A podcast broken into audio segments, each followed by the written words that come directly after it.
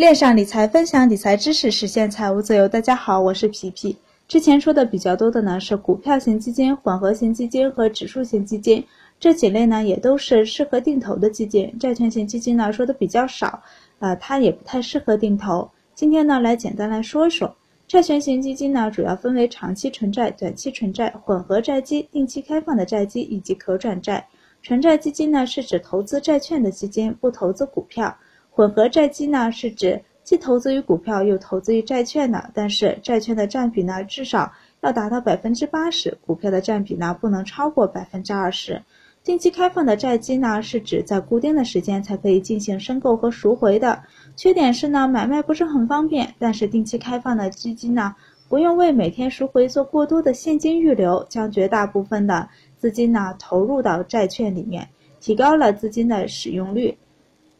普通的纯债基金呢，如果遇到大批量的赎回，现金不够，债基呢、债券呢又没有到时间，那可能会出现亏本卖债券来应对赎回。可转债呢，如果对这个感兴趣的朋友，可以看一下这本书《可转债投资魔法书》，说的比较详细。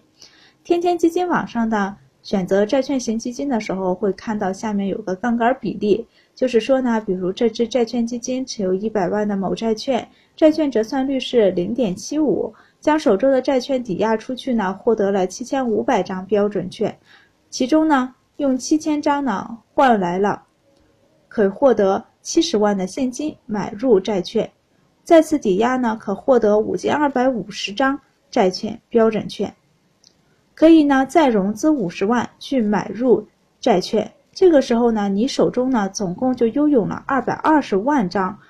债券和七百五十张标准券，通过两次正回购呢，杠杆变成了二点二倍。啊，这个其实就是和银行贷款的道理是差不多的。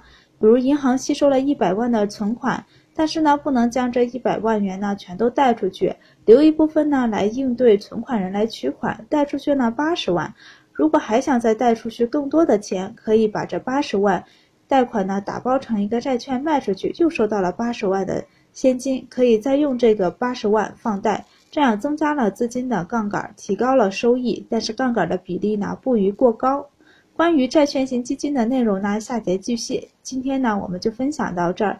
如果你喜欢，可以分享给你的朋友。有什么想法，也可以在微信公众号“皮皮爱理爱财”上留言讨论。希望听到更多不同的声音。投资道路上，也希望结识更多志同道合的朋友。